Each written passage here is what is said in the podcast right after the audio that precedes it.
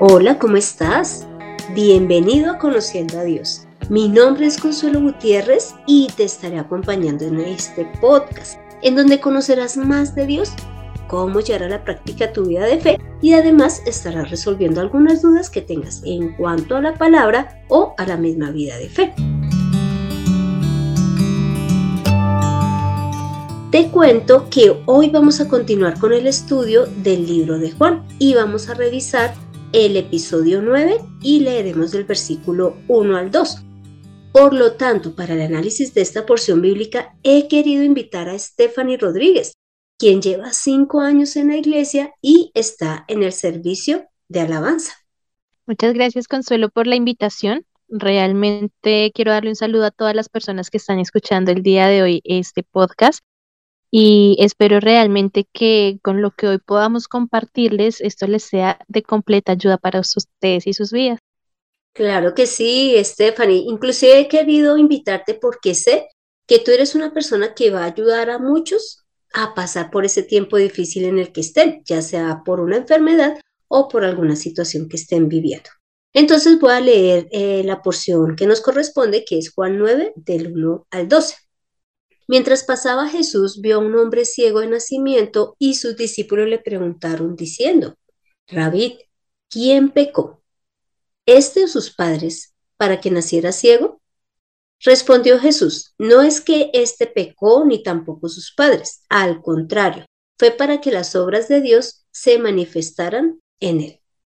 Me es preciso hacer las obras del que me envió mientras dure el día. La noche viene cuando nadie puede trabajar. Mientras yo esté en el mundo, luz soy del mundo. Dicho esto, escupió en tierra, hizo lodo con la saliva y con el lodo untó los ojos del ciego y, le dijo, Ve, lávate en el estanque de Siloé, que significa enviado.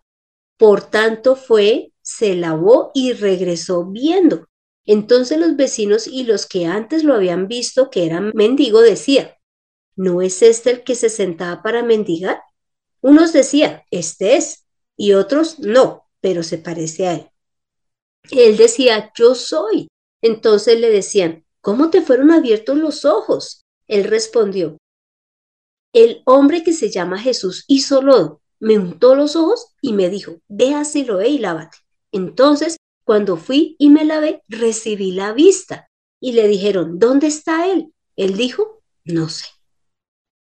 Bueno, Stephanie, eh, ya hemos leído la porción bíblica y ahora quisiera que tú nos cuentes y nos des tu testimonio en cuanto a la situación difícil que pasaste.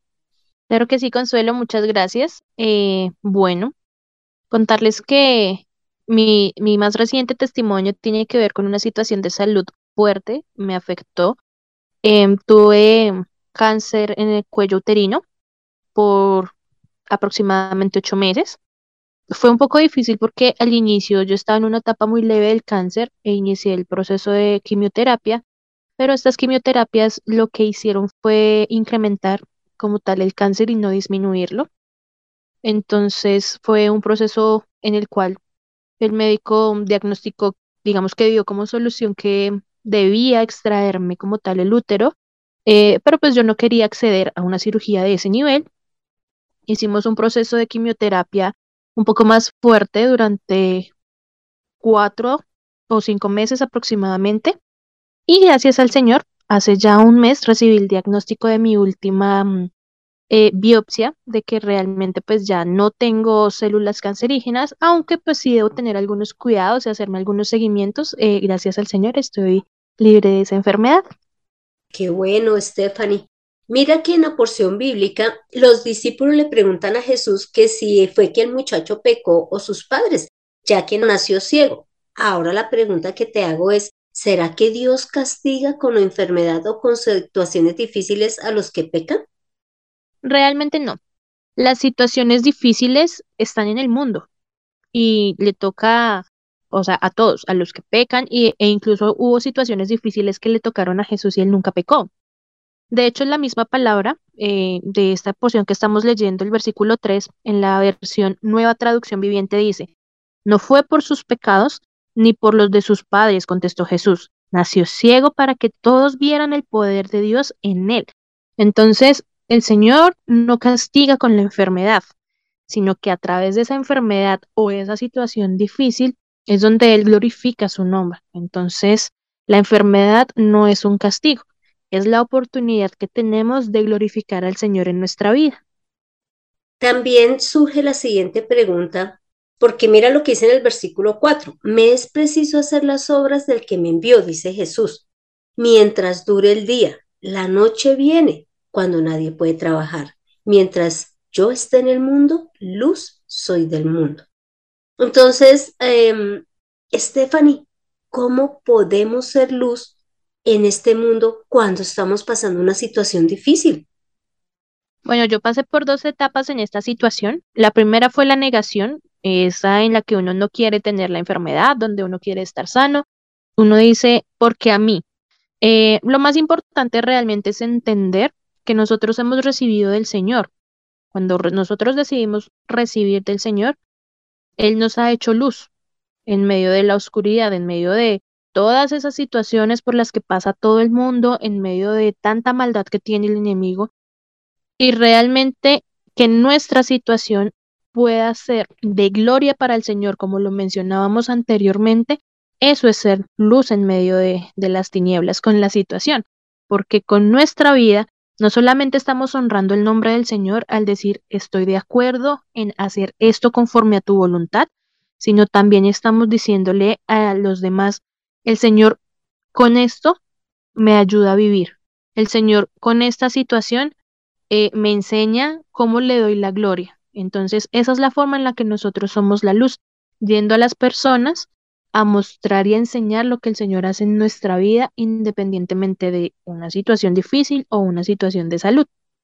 Inclusive tú me haces acordar de mi sobrino, él tuvo un trasplante de médula y lógicamente es un proceso bien difícil, dura casi un, duran casi un mes hospitalizados, pero cuando él ya se levantó, digamos, del tratamiento como tal, aunque seguía hospitalizado, él, como dices tú, fue llevando la palabra a los que tenían de, tenía de compañeros en, en ese piso donde él estaba. Y mira también lo que dice el Salmo 27.3, de 27 del 13 al 14.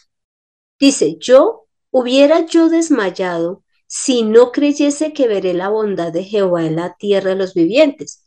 Aguarda a Jehová, esfuérzate y aliéntese tu corazón. Sí, espera a Jehová. Cuando estaba preparando este tema, Stephanie, pensé en este versículo primero porque Dios, claro que nos da todo en la parte espiritual, nos ha dado la vida espiritual, nos ha ofrecido su reino, nos ha dado el Espíritu Santo, pero así como en tu caso y en el de muchos, Dios también se ha manifestado acá en la tierra de los vivientes.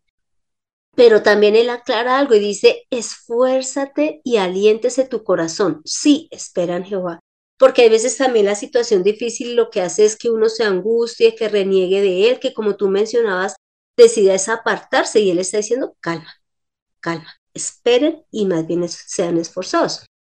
Ahora, para continuar con la porción bíblica, hay un momento en que mm, las personas que conocían al, al muchacho que había sido ciego de nacimiento, pues parece que ven un cambio en él. ¿Por qué? Porque no lo logran identificar. Unos decían que era el que sí estaba mendigando y otros decían que no era, hasta que él le tocó decir, sí, soy yo. Entonces acá me surge la siguiente pregunta y es, ¿qué cambios pueden generar en nuestras vidas esas situaciones difíciles? Nosotros siempre vamos a hacer uno antes y después de la situación, bien sea para bien o bien sea para mal.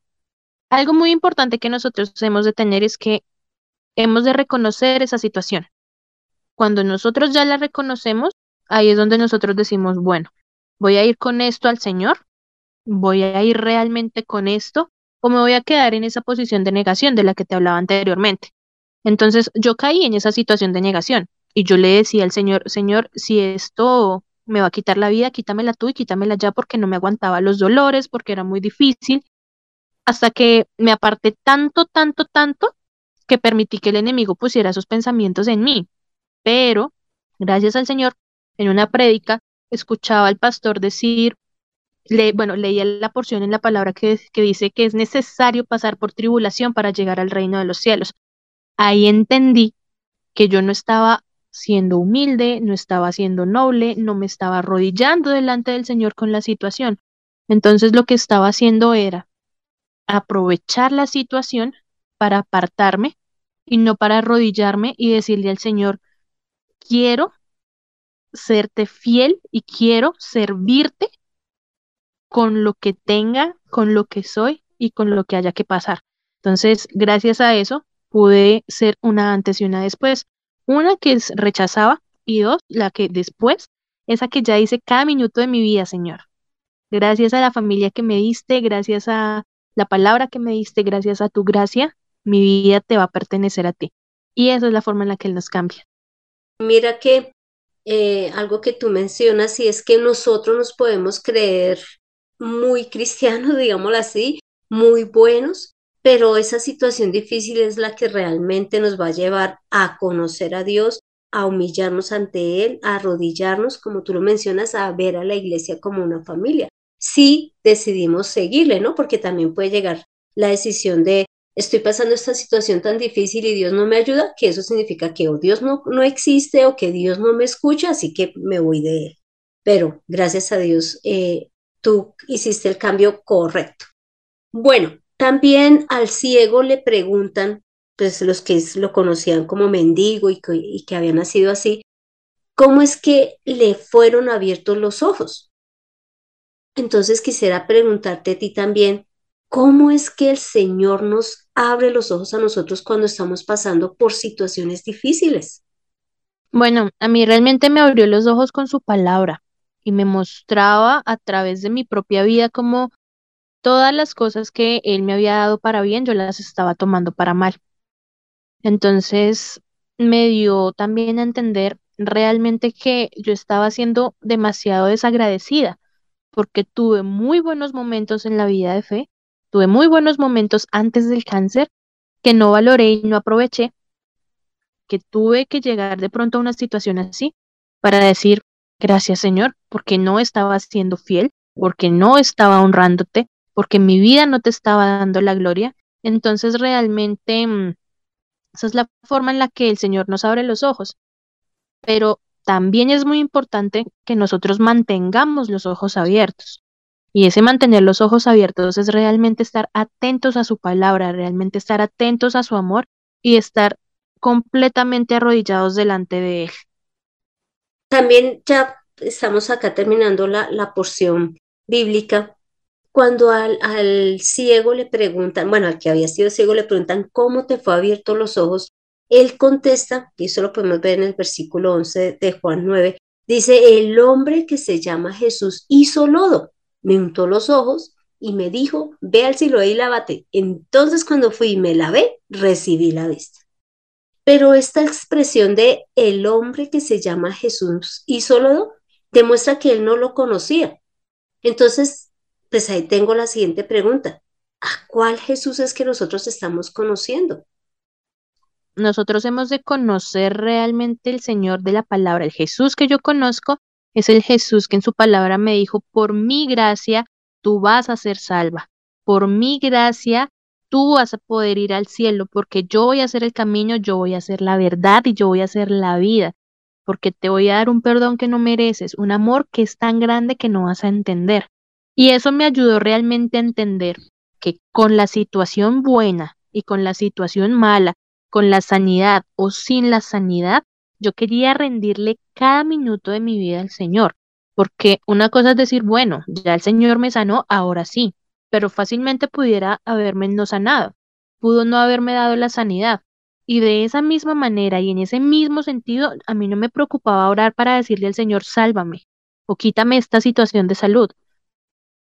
Yo oraba diciéndole al Señor que en mi vida se haga tu voluntad, porque aun cuando Él no me hubiera dado la sanidad, cada minuto de mi vida, hasta el último, y hasta y, este, y en este momento, cada minuto de mi vida estar dispuesto completamente a obedecerlo, a hacer su voluntad, independientemente de las decisiones que él quiera tomar para mí, porque eso realmente es tener los ojos abiertos y conocer el verdadero Jesús. Y mira lo que dice en el Salmo 30 del 2 al 3. Dice, oh Señor, Dios mío, a ti clamé y me sané. Oh Señor, tú has hecho subir mi alma del Seol. Desde la fosa me has vuelto a la vida. Y es lo que tú estás mencionando, Stephanie. Dijiste, estuve con este cáncer, en vez de mejorar en un principio, lo que pasó fue que se incrementó. También deseabas morir y le pedías a Dios, si es el caso, quítame la vida, pero quítamela ya. Y mira que el salmista dice que él clamó y que Dios lo sanó. Pero también has dicho algo muy importante, si Dios no sana, igual Él sigue mereciendo la gloria y la honra. El honor a Dios no depende de que nos sane o de que nos de la situación difícil. Y mira que acá en esta porción del Salmo 30 también dice que estaba, que su alma ya estaba en el Seol, o sea, como ya estaba a punto de morir, pero que Él lo sacó de allí para la vida. Y en este caso, tanto a ti como a todos los que podamos en un momento pasar una situación difícil de enfermedad o la que sea, Él nos va a sacar. Puede que no nos quite la enfermedad, pero nos va a llevar a la vida eterna si permanecemos con Él.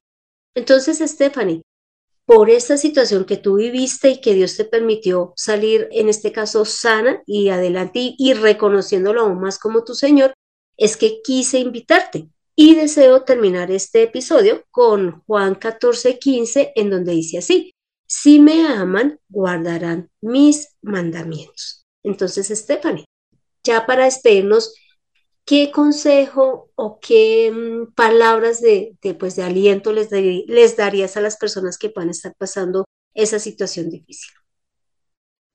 Bueno, lo primero que les digo y lo más importante es que Dios los ama y nos ama grandemente, de una forma que no podemos entender.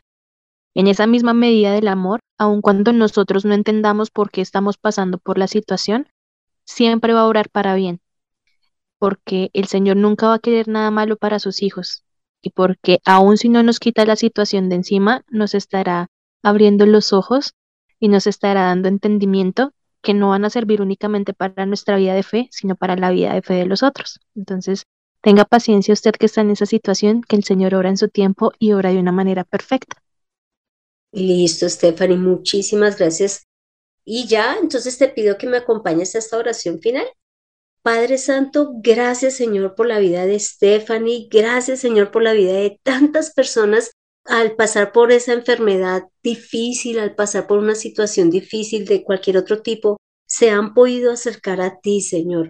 Gracias porque tú en esta palabra también nos muestras que tú no eres un Dios castigador, tú no eres el que busca, eh, como algunas personas piensan, que castigarnos a través de una enfermedad. No, Señor, tú siempre quieres es mostrar tu gloria y tu honra, mas no significa que mandes la enfermedad. Señor, gracias por mostrarnos también que Jesús es la luz y que ahora si nosotros hemos creído en ti, debemos de ser la luz para otros, Señor, para que más personas te conozcan y sus ojos sean abiertos y puedan tener también la, la fe y la esperanza de que tú escuchas sus oraciones. Señor, y gracias porque con cada situación difícil nuestra vida cambia, Señor. Ayúdanos esa a no durar mucho tiempo en ese, en ese trance de la negación, como mencionaba Stephanie, de la enfermedad o la situación difícil, sino ayúdanos a llegar pronto a querernos arrodillar ante ti y a entender que solo dependemos de ti, Padre Santo. Señor, gracias. Gracias porque tú nos abres los ojos con las situaciones difíciles que pasamos, porque a veces estamos muy confiados y pensamos que como somos cristianos todo nos va a ir bien, que estamos bien contigo y resulta que no. Esa situación difícil nos muestra nuestro orgullo, nuestra altivez, nuestra falta de dependencia hacia ti, Señor pero gracias, gracias por todo lo que haces. Señor, y ayúdanos a conocer a Jesús cada día más, más a través de las escrituras, Santo Señor, y que seas tú quien nos esté gobernando siempre. Te lo pedimos en el nombre de Cristo Jesús. Amén. Bueno, Stephanie, muchísimas gracias por habernos acompañado en el programa. Bueno, gracias a ti por la invitación, Consuelo. Espero que todos los que puedan escuchar esto sean llenos de la gracia del Señor. Tomemos la mejor decisión. Confiemos en el Señor, que Él siempre hará lo mejor para nosotros. Y también entendamos que Él no nos castiga a través de la enfermedad ni de ninguna situación difícil que estemos pasando. Entiende la palabra de Dios en conociendo a Dios. Y este fue el episodio 160, en donde vimos que hubo un ciego que no conocía a Jesús, pero que él llegó, el mismo Jesús, y lo sanó de esa ceguera que tenía desde que había nacido. ¿Por qué? Porque quería dar a conocer el poder de Dios. Y además mostró que Él era la luz, que Él podía dar la vista, no solamente la física como lo hizo con este muchacho, sino la espiritual. Y también pudimos ver cómo una situación difícil Dios la va a usar para que nos acerquemos a Él. Así que dispongamos nuestra vida para no renegar o alejarnos de Él, sino para acercarnos. Y te doy las gracias por escuchar este podcast mientras esperas al médico allí que te atienda o mientras vas camino al trabajo. Y si deseas que tratemos un tema en especial, no dudes en escribir al correo de mirtaconsuelog.com que con gusto lo resolveremos. Soy Consuelo Gutiérrez, tu compañera en este camino. Quiero darle las gracias a Stephanie Rodríguez y a José Luis Calderón por la edición de este podcast y a Stephanie por habernos acompañado. Dios es un Dios de milagros. Nos vemos en el próximo episodio.